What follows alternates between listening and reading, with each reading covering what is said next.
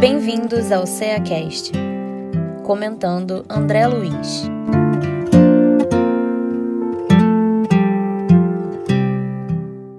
Olá, sejam todos bem-vindos a mais um CEACast. Eu sou Cláudia Lacé. Eu sou Miriam Alves. Eu sou Maristela Nick. E estamos aqui mais uma vez para aquela conversa amiga, aquele bate-papo agradável e gostoso sobre a agenda cristã, que é um livro eh, ditado pelo espírito André Luiz, psicografia de Chico Xavier, e nós vamos conversar hoje sobre a lição 37, que fala Liberte sua alma. Interessante que André Luiz vem aqui, né? Ele vem com sete conselhos para nós e, e, ele, ele começa muito na negativa. Se a gente olhar essa lição, que é importante que a gente vá lá buscar, quem está ouvindo a gente aí, vai lá buscar essa lição na agenda cristã, ele vem dizendo não, não, não, não. Por quê? Porque a intenção dele é dizer o que a gente não pode fazer para que a gente tenha essa libertação da alma, né? Então ele começa assim, gente, olha, não se prenda à beleza das formas efêmeras, a flor passa breve. E por que, que a flor passa breve?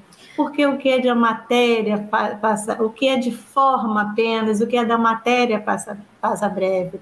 Porque ele quer dizer para a gente o quê? Me parece, né, meninas, que ele fala, de, fala alguma coisa sobre a essência, sobre a importância da essência, não é mesmo? Ele fala de impermanência, né, das coisas do mundo material, que tudo é impermanente. Isso mesmo, e, que até a flor, né? Até, até a, flor... a, flor...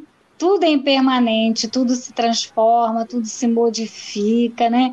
E como a Cláudia mesmo é, é, trouxe, né, do texto, ele começa lá com aquilo que a gente é, não deve fazer. Então, eu, ao ler esse, esse texto, eu fiquei, assim, pensando muito em questões muito interessantes que ele vem, assim, abordando quanto às questões do apego, né? Que a gente vai que a gente não deve desenvolver esse apego, não só as questões da matéria, mas apego às ideias, apego às pessoas, apego às formas. Então ele vem nos alertando, porque são coisas que a gente não vai levar deste mundo, que a gente precisa trabalhar outros valores, porque quando ele diz ali, fala da beleza, é porque a gente sofre muito com isso, né? Sofre por conta das questões do tempo, né? Que a juventude vai passando, né? Vai chegando à maturidade. Mas a gente precisa ver beleza. Beleza nessas fases da vida. Que todas elas são conquistadas assim por nós com muito esforço né? que tudo tem e tudo vai passar, mas também vai deixar algo de bom, de produtivo, que é a sabedoria, né? Que o tempo vai deixando para cada um de nós. Então é um texto que vai trazendo aí esse roteiro, né, daquilo que a gente precisa é se desapegar. E eu achei assim questões assim bem interessantes no texto que ele vem assim acordando em nós a questão da posse. Né? É muito interessante no texto que ele fala que não alimente a avidez da posse. Que ele vai falando daqueles que amontoam moedas, amontoam selos, mas que tudo isso vai perdendo seu valor com o tempo. Né? E o que, que fica? O que, que pode ficar para nós né, desse aprendizado? Então, é isso que ele quer que a gente não fique dando tanta importância para essas coisas aí. Tem coisas muito mais importantes para a gente conquistar, coisas preciosas para todos ele, nós. Porque ele diz, né, para a gente não, não amontoar essas preciosidades que pesam na balança do mundo, até por causa desse mundo efêmero, né, dessa coisa efêmera que ele diz lá no primeiro. Então, aí ele ainda completa que as correntes de ouro prendem tanto quanto as correntes de bronze. É o apego que você falou anteriormente, não é mesmo, Miriam? É isso aí. E a gente, a gente às vezes se apega a tantas coisas desnecessárias nessa vida, né, gente? A gente é apegado, e a gente quando vai, como a Maristela falou, e a gente quando vai, quando desencarna, a gente nem o corpo de carne a gente leva. Então, a gente se apega a coisas, se apega a moedas, se apega a tanta coisa, a roupas, a, a, a, casas, a carro, tanta coisa. E a gente não leva nem o corpo de carne. E uma coisa que eu fiquei intrigada né, nesse texto, quando ele fala pesem na balança do mundo. O que mais pode pesar nessa balança do mundo? Quando ele fala isso, ele sei lá, parece que ele aciona em nós essa nossa a preocupação que a gente precisa ter com conhecimento. Esse conhecimento que muitas das vezes a gente guarda sete chaves, que a gente não compartilha, as coisas que a gente vai aprendendo nessa vida e a gente não divide com ninguém. Então são preciosidades, o conhecimento é uma preciosidade. Imagina se um cientista, ele está lá no seu projeto, ele vai guardar o projeto? Não, ele vai repartir com a humanidade, porque isso vai beneficiar milhões. Nessa pandemia, né, Maristela e Cláudia, uhum. é, a gente deve lembrar, já pensou se os cientistas, os pesquisadores guardassem o conhecimento deles aí embaixo do alqueire? Guardasse ali a candeia embaixo do alqueire, como diz o Evangelho, não é? Então não teríamos aí em dois anos é, vacinas, remédios e, e, e, e, tantas defesas aí para tudo que nós passamos. Então, como o Evangelho nos diz, não amontoa tesouro no, na terra, porque a ferrugem come. Vamos amontoar tesouros no céu. É melhor, né, Cláudia? E que Isso tesouro, né, amiga? Você... Esse tesouro, esse tesouro que você fala ali, você falou, é o que tesouro do conhecimento que Sim. tanto nós a importância desse conhecimento, o que, que trouxe para a questão aí da pandemia, né? E é esse peso que a gente precisa acumular. Porque quando Maristela fala, ah, o peso das coisas, o peso da balança do mundo, a gente não vai levar. O peso que nós vamos carregar é de, não é desse mundo, né? Como diz Jesus Cristo, é de outro mundo. Então, aí, quando a gente ainda traz o exemplo da pandemia, é exatamente isso. E esse conhecimento tem muito a ver com o título da lição, que é Liberte Sua Alma. E o que, que Jesus Cristo disse para gente? Conhecereis a verdade e a verdade vos libertará. Por quê? Porque o conhecimento ele nos dá asa. Através do conhecimento, a gente vai angariando tesouros que a gente realmente vai carregar. E o peso que fica aqui vai ficar. É interessante como André Luiz vem chamando muita atenção como a Maristela falou também a questão de apego, né? quais os tesouros necessários. Essa lição ela é muito importante para a gente em, eh, em, todos os sentidos. É para a gente trazer mesmo para a nossa vida de relação e prestar atenção. É, você fechar a lição depois de ler e dar, dar uma olhadinha na sua casa em volta, dar uma olhadinha no seu mundinho material aqui. O que, que você está acumulando? Qual é o peso que você está guardando? Então, é isso mesmo. É. O convite é a caridade. É o bem que todos nós temos dentro de nós que a gente precisa distribuir, que a gente precisa dividir com o outro.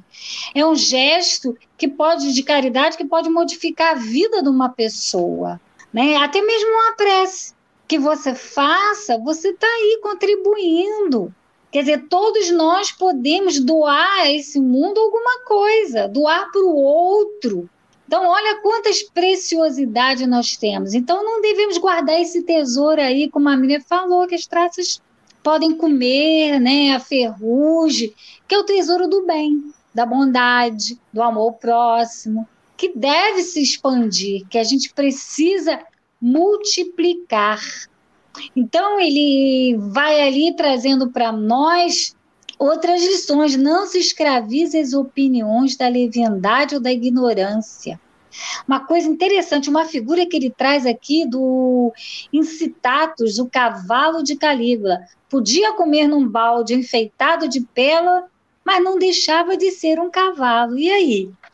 Olha um comportamento interessante nosso que muitas das vezes a gente é, chega aí cheia de discursos inflamados, né?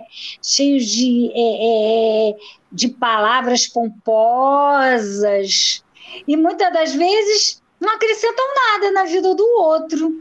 E quando né? ele fala nessa situação do cavalo, ele dá aí para a gente a ideia da importância de ser e não de ter. Ou seja, o cavalo ele pode beber, né, comer em qualquer forma de, de pote, que ele vai ser um cavalo. Então, a importância aí que André Luiz fala do, do, da gente prestar atenção na nossa construção como ser e não, e não no que ter.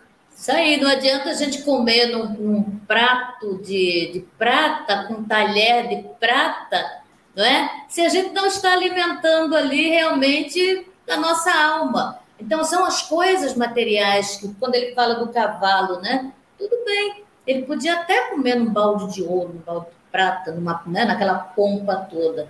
Mas ele ia deixar de ser um cavalo? Não. O que, o que, que o cavalo gostaria de ali? Ter o alimento. O alimento, e não a, a vasilha onde ele estaria comendo.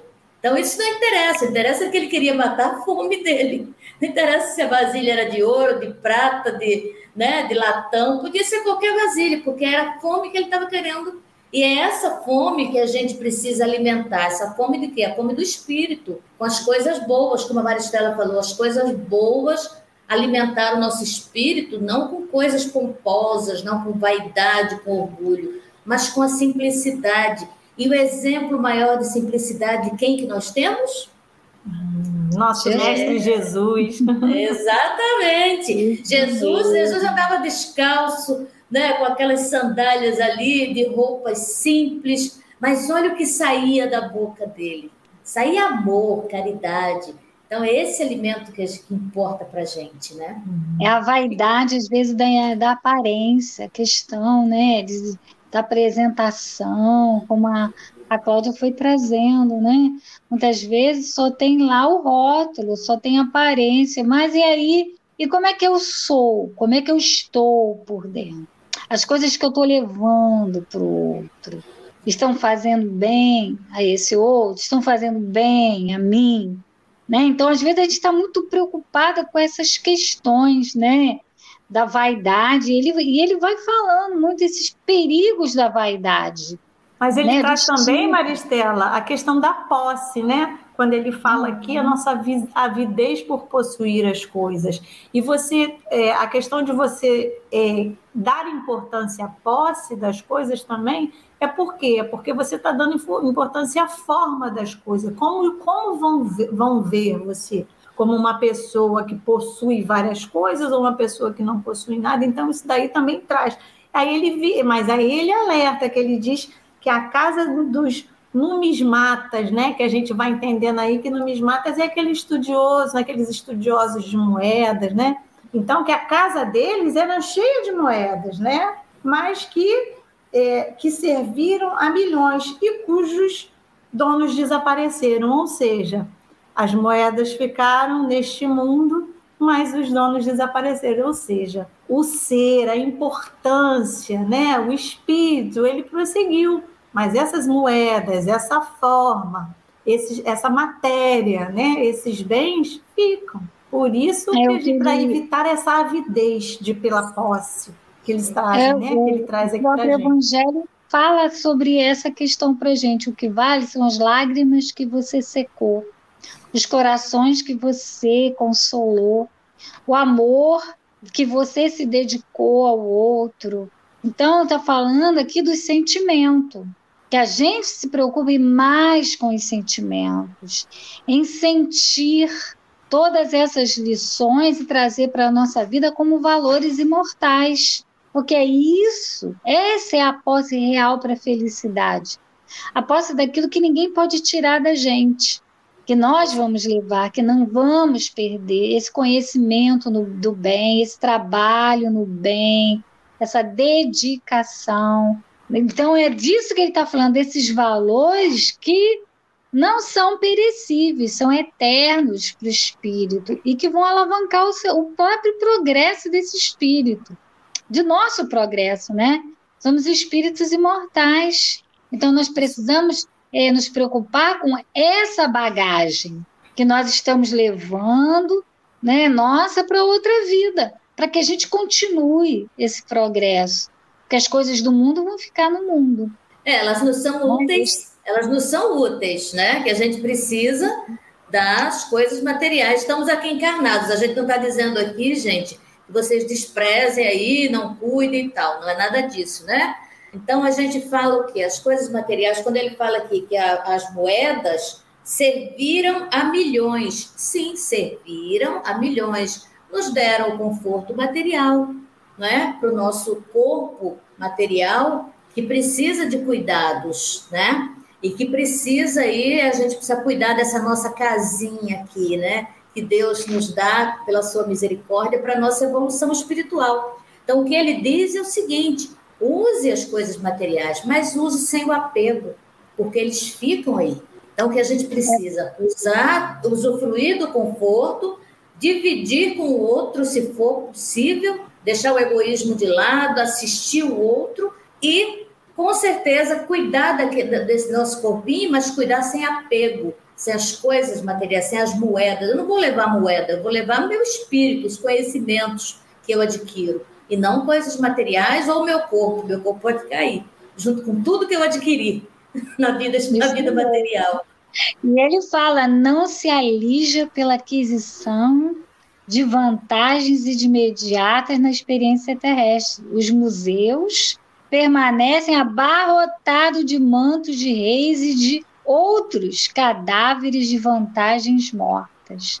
Então ele vem o tempo todo, ele fecha o texto já sinalizando para a gente o que, que tem que ter importância nesse mundo que não são é, é, é, é essas é, aquisições materiais que muitas das vezes essas posses, se a gente não prestar atenção na nossa conduta em relação aos bens materiais, muitas famílias se desfazem, muitas amizades, tudo por conta das questões dos bens materiais. Então a gente tomar cuidado com esse espírito aí né, envolvido nessas questões do apego, da posse, que muitas das vezes nos leva para outros caminhos e nos afastam né, de, dessas leis de Deus, né, que nós estamos aí buscando aí cada dia é, para nos melhorarmos, né, nos tornarmos seres mais solidários, mais fraternos,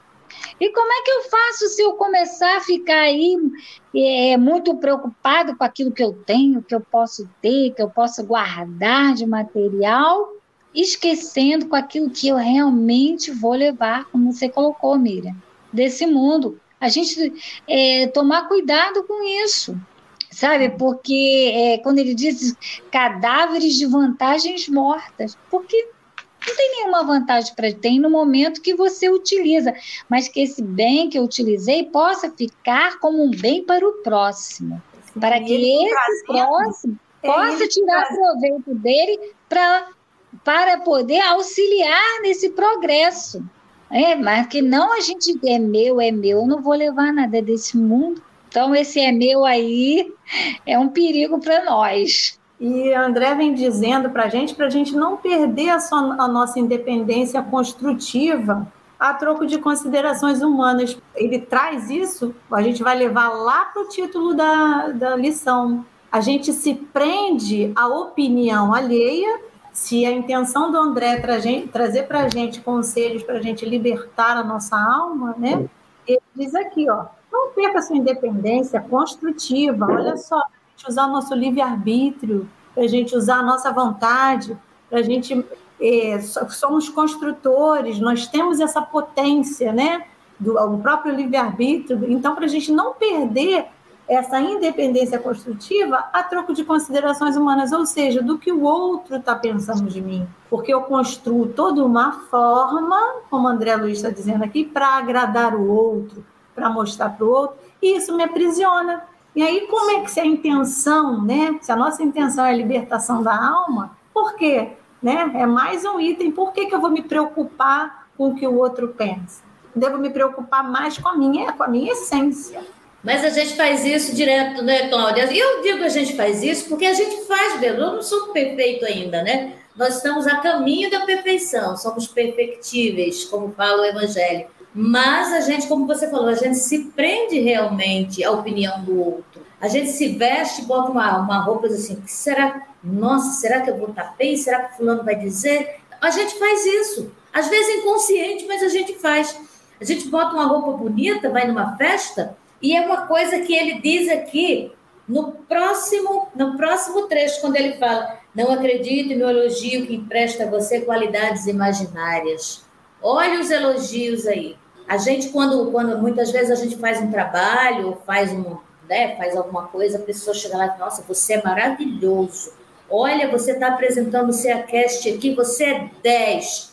Aí você cresce a tua vaidade, cresce a tua vaidade. E aí o que acontece? Você se perde, né? É lógico que todos nós gostamos de ser elogiados e de elogiar também. Quando um trabalho é bem feito, que o trabalho é reconhecido, a gente fica, né?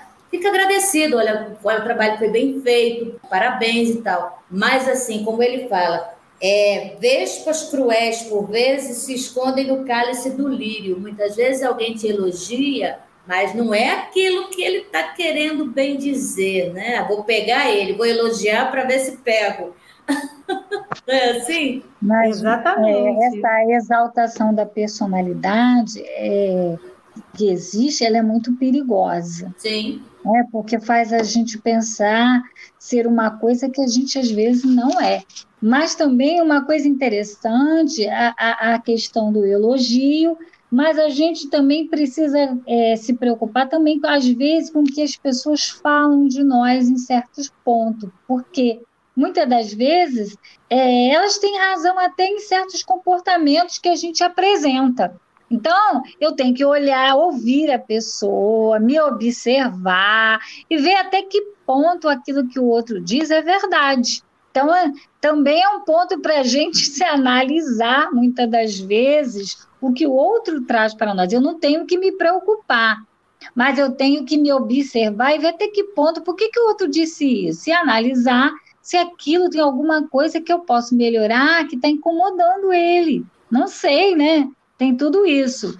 Mas o que ele traz aqui da questão do elogio, realmente é, é às vezes, por isso que na doutrina espírita, na, após as palestras, não existe aplauso. Porque, na verdade, o que, que nós estamos levando? A mensagem espírita, da voz, das vozes dos espíritos, e não nossa. Aquelas ideias nós estamos compartilhando. Elas não nos pertencem elas pertencem aos espíritos que têm mais experiência, mais visão, que vêm nos instruir, como agora, né, André Luiz. Então, por isso que a gente não se deve achar o bambambam, bam, bam, tomar cuidado, porque senão a gente vai acabar é, se passando por aquilo que a gente não é. Né? E aí vem os escorregões aí da vida, nos ensinando, nos colocando aí sabe? No ponto que a gente precisa, né, para poder é, é, não deixar com que é, essas posições né, venham aí, é, vamos dizer assim, acionar o nosso orgulho, a nossa vaidade. Então, é, a gente tem que tomar muito, muito cuidado, se policiar. Por isso que é orar e vigiar, mas é vigiar a gente. Quando ele fala do elogio, é porque é, quando você recebe um elogio, a gente tem que ver bem como, como vai receber esse elogio, porque esse elogio pode paralisar a nossa própria caminhada para crescer. Porque se você sabe que já te acham o máximo, por que, que você vai fazer mais esforço? Se acham que é você que está falando aquilo quando você traz aí a questão, quando a gente está numa exposição, que a gente está trazendo a mensagem dos espíritos. Se você acha que você é o bam, bam, bam, por que mais você vai caminhar? Então, esse é o grande perigo, além da questão da vaidade que nos atrasa, né, pela questão do orgulho, o perigo de estacionarmos exatamente porque eu não tenho mais para onde ir, se eu já recebo tanto, sou tão maravilhoso, recebo tantos elogios, né? a Cláudia, a Cláudia é ótima no Ceacast. Nossa, como ela é maravilhosa, como a Maristela é maravilhosa. Aí as duas ficam assim, mas peraí, eu não preciso mais fazer nada vamos lá, vamos fazer, eu já sei. Aí vem a trava, né? Eu me lembro de Divaldo Franco, o grande orador Divaldo Franco, quando Joana de Ângeles, que é o espírito, né? Joana de Ângeles, é, não estava ao lado dele e ele ali, ele falou: vou fazer a palestra. Aí, Joana, agora vai você sozinho. Chegou lá, ele travou.